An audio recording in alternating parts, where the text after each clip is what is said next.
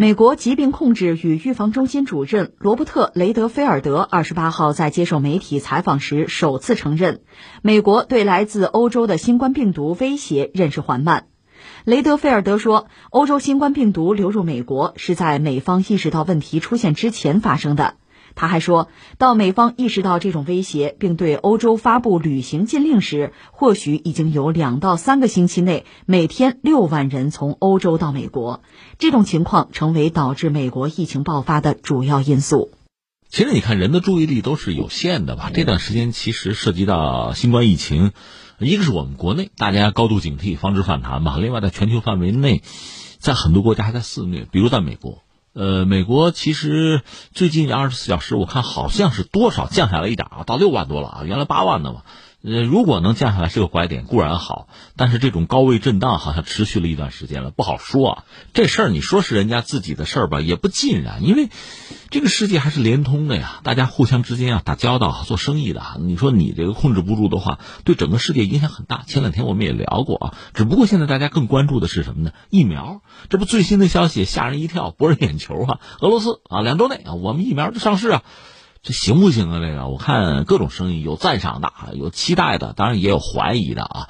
呃，包括菲律宾，杜特尔特说：“哎，我跟中国说了，他们疫苗搞出来，能不能先帮帮我们呀？先给我们解决问题啊？”呃，这都有。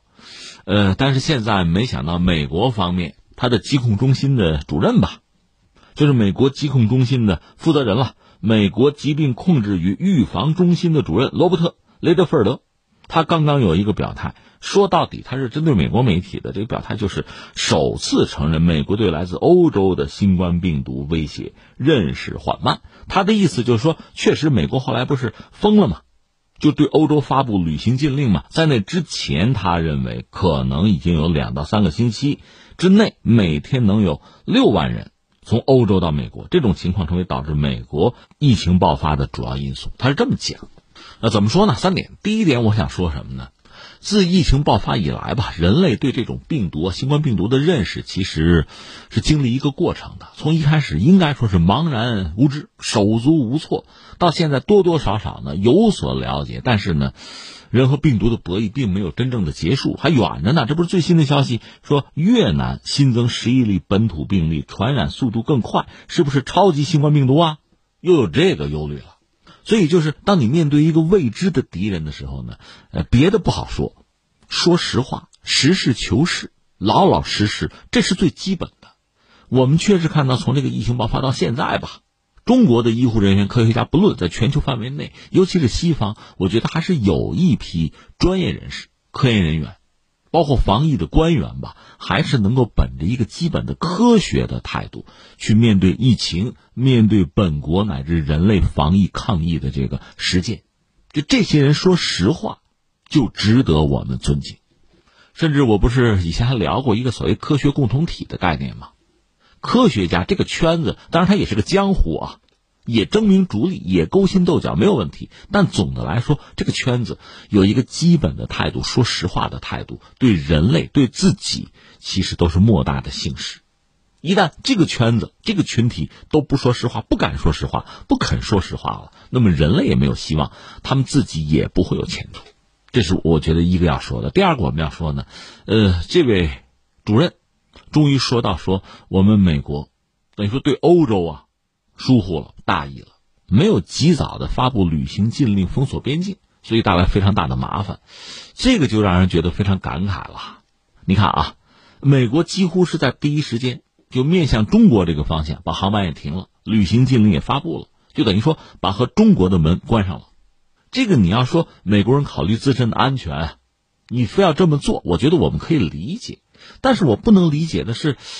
基于同样的理由，你为什么对于欧洲就网开一面？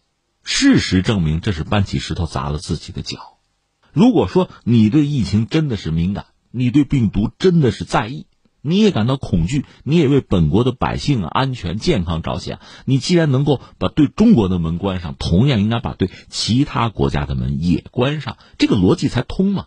你只针对中国关了门，针对西方的所谓盟友吧。对欧洲人，你没有关门，那说明什么呢？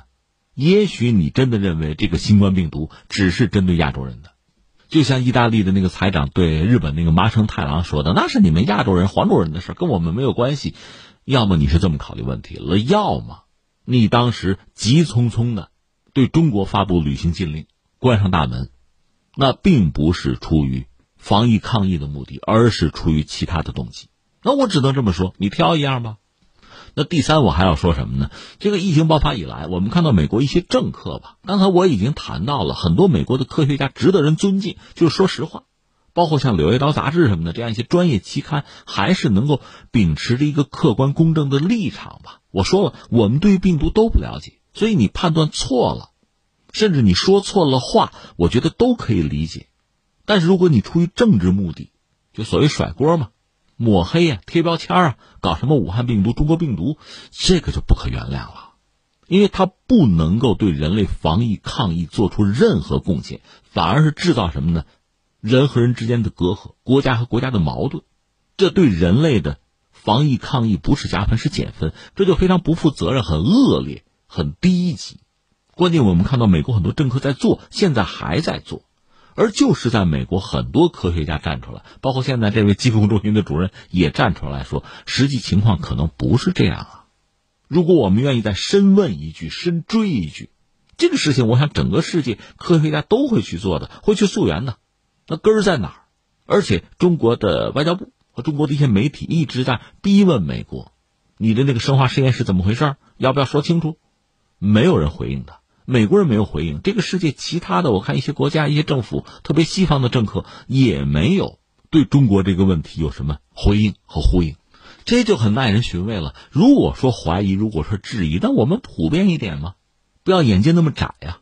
但是我们也知道，某些人抹黑中国，客观上确实给中国造成了相当的损失。前两天我们聊到印度，印度疫情很严重，印度人民族主义情绪高涨。